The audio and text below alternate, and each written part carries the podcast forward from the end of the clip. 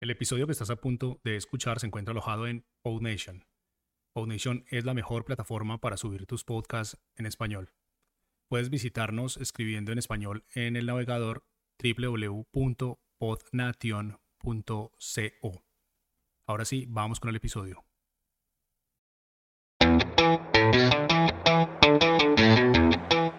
Estás escuchando Muy Buenas, el podcast y newsletter para mentes curiosas, un proyecto de Jaume Astruc. Hola, ¿qué tal? ¿Cómo estás? Bienvenido o bienvenida a un nuevo podcast. Una semana más estoy aquí delante del micrófono para hablarte de algo interesante. ¿Y de qué vamos a hablar hoy? Hoy vamos a hablar de viajar, o mejor dicho, de cómo ahorrar dinero para viajar, ¿vale? Para viajar o mientras viajamos también. Y es que, bueno, pues hace un par de añitos, en 2020, comenzó una pandemia que a día de hoy todavía dura, no de manera tan grave, pero aún hay ciertas restricciones a, la hora de viajar. Muchos lugares a los que aún no podemos ir, como Japón, que yo y muchos amigos míos, que ya sabéis que soy un auténtico enamorado de Japón, pues llevamos un tiempo algo frustrados con no poder ir, pero bueno, es lo que hay, ¿no?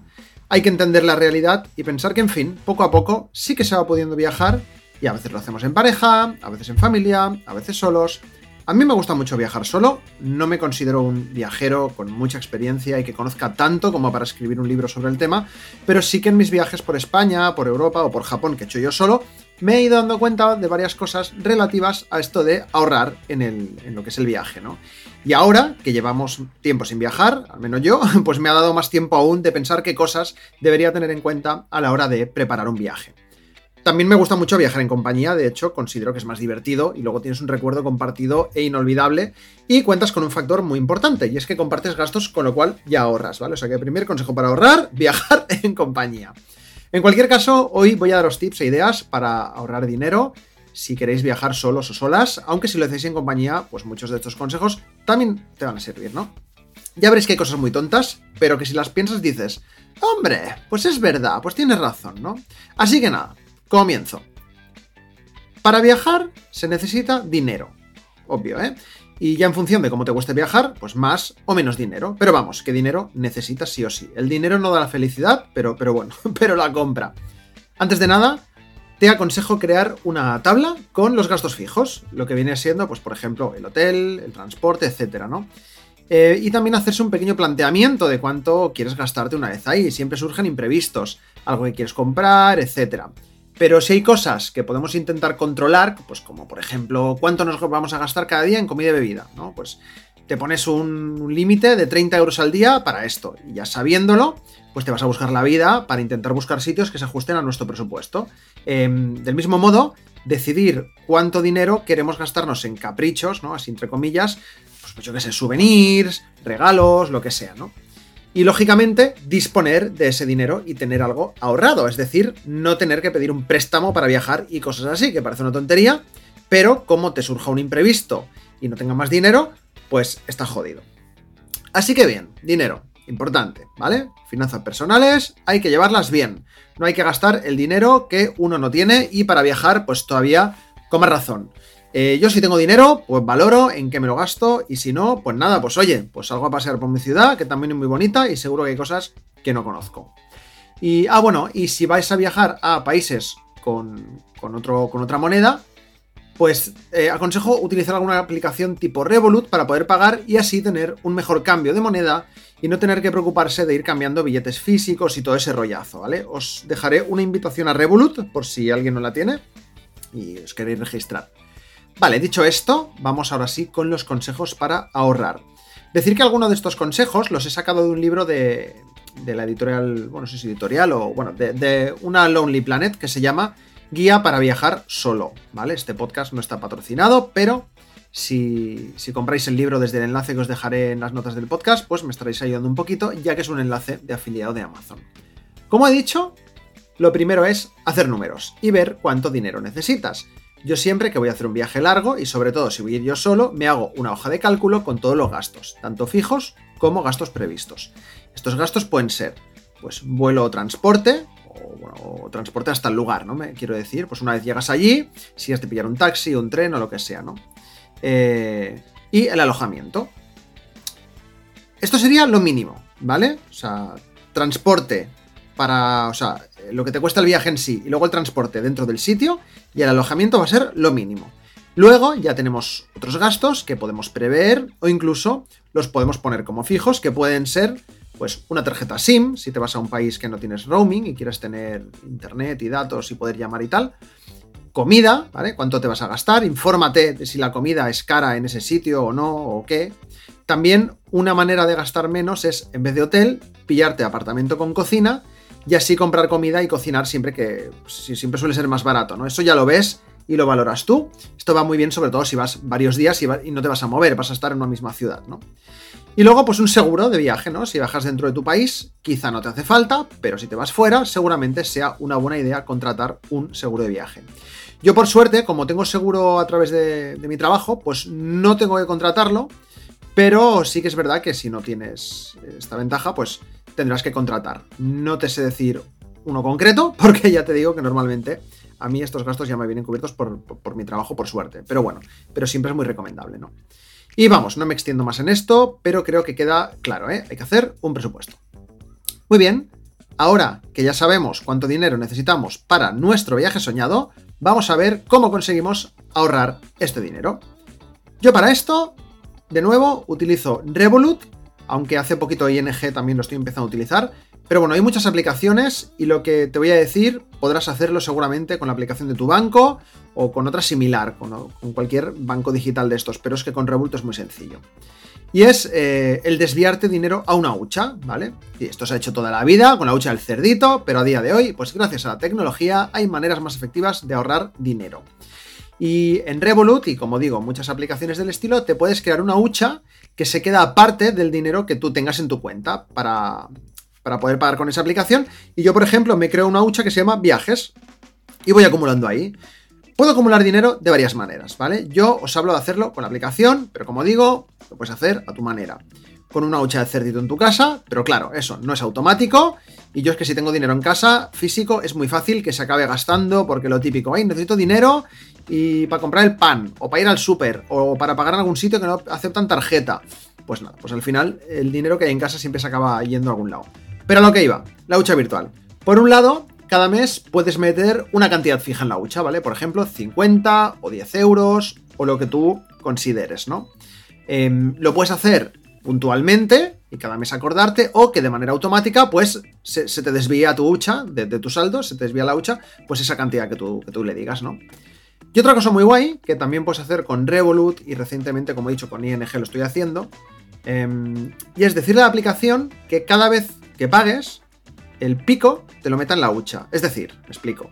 Si tú vas al súper y te gastas 12 euros con 40 céntimos, pues esos 60 céntimos que faltan para los 13 euros se te van a la hucha de ahorro. En el caso de ING, el pico te lo envía a tu cuenta naranja, que es la cuenta de ahorros, ¿vale? En Revolut tú lo puedes, eh, te puedes crear la hucha que tú quieras y desviarte la que quieras. Y además en ING, como es la tarjeta que más utilizo para pagar en el mi día a día, porque Revolut lo utilizo más para ahorrar, eh, pues en, ING le he puesto un multiplicador. ¿Qué es esto? Pues que cada vez que pagas, este pico, esta diferencia para llegar al siguiente euro, te lo envía la hucha multiplicado por la cantidad de veces que tú le hayas dicho. Yo me he puesto un por 5, así que yo, por ejemplo, si compro algo por valor de un euro y medio, esos 50 céntimos que faltan para llegar a los 2 euros se multiplican por 5. Así que a mi hucha se envían 2 euros y medio, ¿vale? ¿Qué te parece? Pago uno y medio por dos barras de pan y a mi hucha se van dos euros y medio.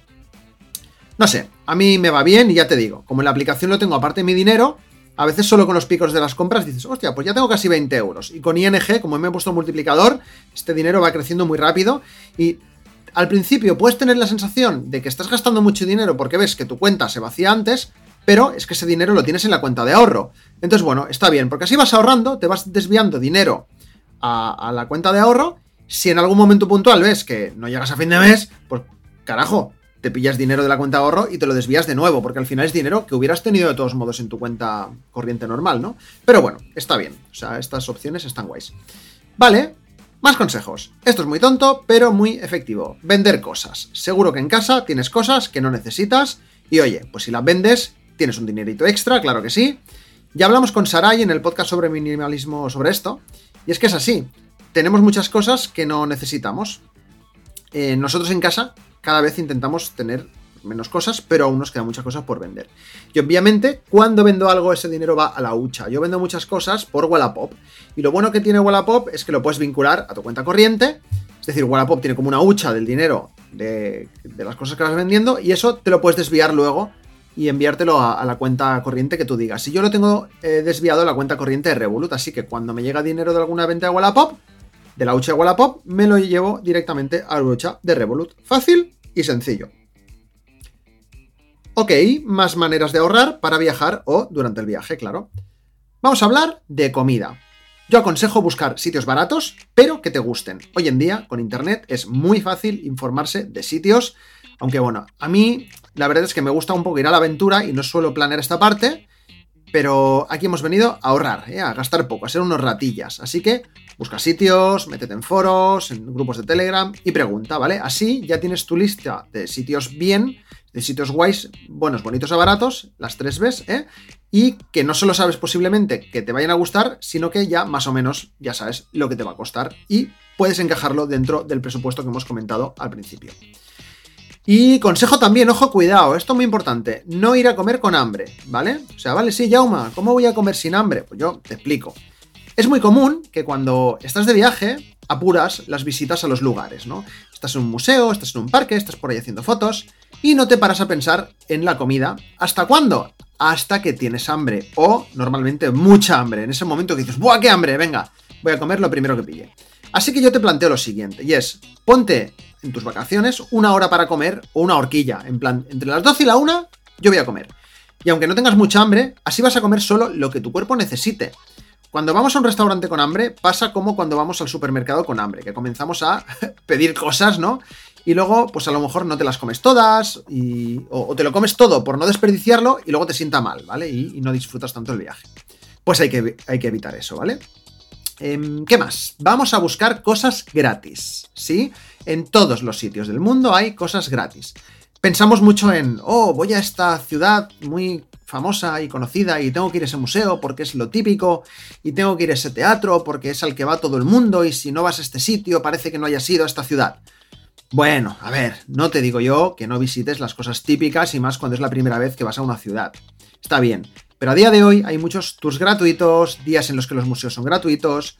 En, nuestra última visita a Madrid aprovechamos para ir a un museo, el Museo Thyssen creo que era, que un día que era gratis, aunque llegamos tarde y vimos poco, pero bueno, en Barcelona pues no sería la primera vez que, voy a, un museo el día que es gratis, que si no me equivoco es el primer domingo de cada mes, si no es el primero es el último, pero bueno, pero vamos, que cosas gratis las haya patadas, solo hay que buscarlas, internet está lleno, te vas a Google y pones mm, cosas gratis y el nombre de la ciudad o del pueblo o lo que sea. Y si no, pues oye, piérdete por las calles de la ciudad, camina, mira las tiendas, en parques, pregunta a la gente, habla con la gente. O sea, no entiendo que alguien viaje y no hable mínimamente con la gente del lugar. Lo mismo una charla con un abuelo en un parque te va a llenar más que la visita a un museo, o sea, en serio, pruébalo. Sí que es verdad, pues que depende de dónde vayas, pues a lo mejor el idioma es un poco impedimento, ¿no? Pero normalmente chapurreando algo en inglés, pues es sencillo, y si no, pues por señas, es muy divertido, o sea, habla con la gente o interacciona directamente, ¿no? Eh, pero bueno, seguimos. Ahora llega una parte más mental, que me la comentó Sandra hace tiempo, y desde entonces a veces yo utilizo esta técnica. Siguiente situación, ¿vale? Estás en tu ordenador y de repente ves algo que te gusta en Amazon, yo qué sé, un videojuego, un libro, ¿no? Algo que cuesta 50 euros. O yo qué sé, o estás paseando por la calle y entras en una tienda y ves una chaqueta que te gusta, ¿no? Pues lo primero, piensa. Seguramente, pongamos que es un libro, ¿no? Pues piensa, seguramente ya tienes libros en casa que aún no te has leído, o videojuegos que no te has pasado, o chaquetas que te pones poco y tienes nuevas. Así que el primer paso para esto es pensar, ¿realmente necesito esto, no? Y luego, hacerte otra pregunta. Eh, bueno, ya te digo que la respuesta a realmente lo necesito normalmente va a ser que no. Pero luego te puedes hacer otra pregunta. Vale, esto cuesta X. ¿Cuántas horas debo trabajar para conseguir el dinero que cuesta esto y preguntarte si te compensa, ¿no? Vamos a suponer que cobras 10 euros la hora. Un videojuego cuesta 70 euros, ¿vale? Por ejemplo. Eso es un día entero de trabajo o casi. O para mucha gente incluso será más de un día de trabajo, 70 euros. Vale. Ahora vamos a algo que la gente compra mucho. Un teléfono móvil, ¿ok? Pongamos que cuesta 1000 euros. Mucha gente cobra unos 1000 euros al mes. ¿Estarías dispuesto a trabajar un mes entero a cambio de un teléfono móvil? ¿Vale? Es decir, ese mes, ese mes tú no cobras. Ese mes tú vas cada día a trabajar, haces tus 8 horitas durante 5 días a la semana. Si tienes suerte y tienes un curro normal, no tienes que pringar ni sábado ni domingo. Y al final de mes viene tu empresa y te dice, mira, muchas gracias por tu labor, eres un trabajador excelente, aquí tienes tu teléfono móvil, ¿vale? Pero nada de dinero, ¿eh? Solo el teléfono móvil. Aquí la cosa cambia, ¿eh? Yo la verdad es que desde que pienso así, cada vez gasto menos. Y intento gastar, e intento gastar, perdón, solo en cosas que me hacen mucha ilusión o cosas que necesito. Que a ver, pues algún caprichito de vez en cuando cae. Por suerte, no tengo que preocuparme demasiado. O sea, no me viene de gastarme 20 euros al mes en dos revistas o en un libro si me da la gana. Pero me ayuda, me ayuda a pensar si realmente necesito comprar ciertas cosas, ¿vale? Y normalmente yo era una persona, pues que si me iba a dar una vuelta, me iba a dar un paseo y veía algo que me gustaba, pues me lo compraba sin pensármelo. Pues ahora me lo pienso y muchas veces pues no me lo compro, por no decir la mayoría de veces. Y un último consejo que se me olvidaba, y con esto creo que ya vamos a ir terminando por hoy. Otro consejo para ahorrar, y esta vez es ya una vez en el sitio, es, eh, esto es, eh, este truquito funciona si vas a viajar varios días, ¿vale? Un viaje largo, rollo dos, tres semanas, y que vas a estar en varios alojamientos, ¿vale? Pues porque te vas a mover. Pues intenta reservar estos alojamientos con cancelación gratuita, ¿vale? ¿Recuerdas la hoja de cálculo que te he dicho que hagas al principio? Pues yo ahí te aconsejo que te apuntes eh, el día máximo para cancelar cada hotel. Es decir, tú ponte lo que te cuesta cada hotel tal y cual, pues para ir haciendo tus cuentas, y al lado te haces otra casilla más en la hoja de cálculo con el día máximo para cancelarlo. ¿Por qué? Pues porque así, una vez ya en el lugar, pues mientras desayunas o tienes un rato muerto, tú puedes abrirte la aplicación de Booking o la que utilices tú para reservar hoteles o alojamientos y puedes seguir buscando eh, alojamientos, ¿no? Y yo he llegado a cancelar un hotel el día antes o incluso el mismo día porque he visto otro más barato y pim pam, pues la jugada puede salirte bien. Y este truqui, pues la verdad es que es guay y, yo lo utilizo bastante.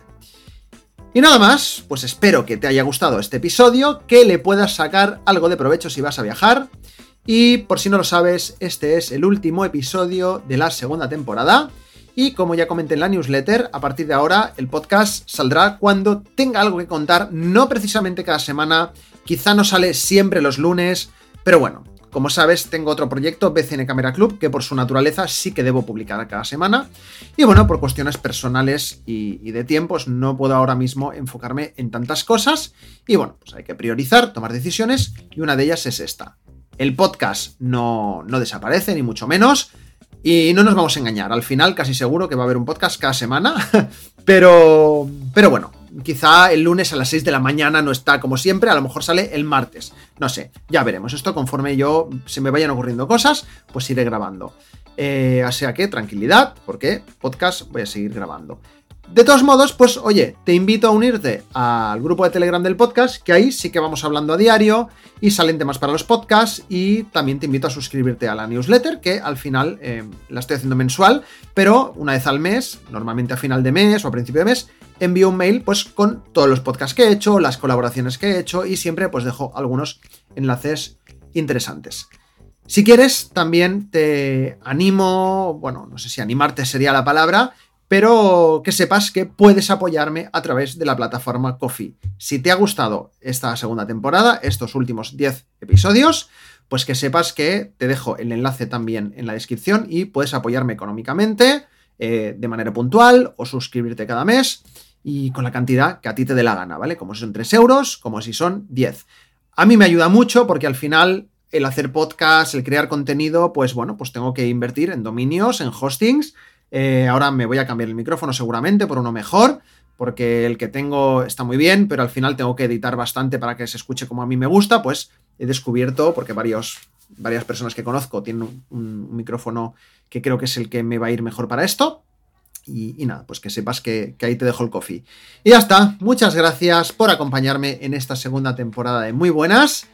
Y, nada, al margen de esto que acabo de contar, eh, pues a lo mejor me tomo un par o tres de, semanas de descanso antes de comenzar la tercera temporada, porque ya te digo, estoy con otras cosas y hay que vivir relajado y priorizar cositas. Pero tranqui, que nada, este podcast vuelve. De hecho, creo que tengo otro grabado, con lo cual es muy posible que esté escuchando esto y la semana que viene haya otro, pero bueno.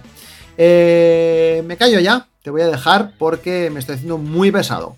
Adiós, gracias por escucharme.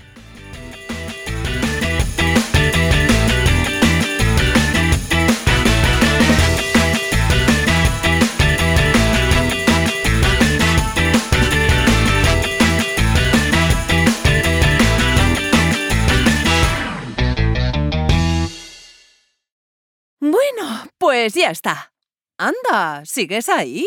Sí, soy yo, la voz de la intro. Me obligan a quedarme durante toda la grabación.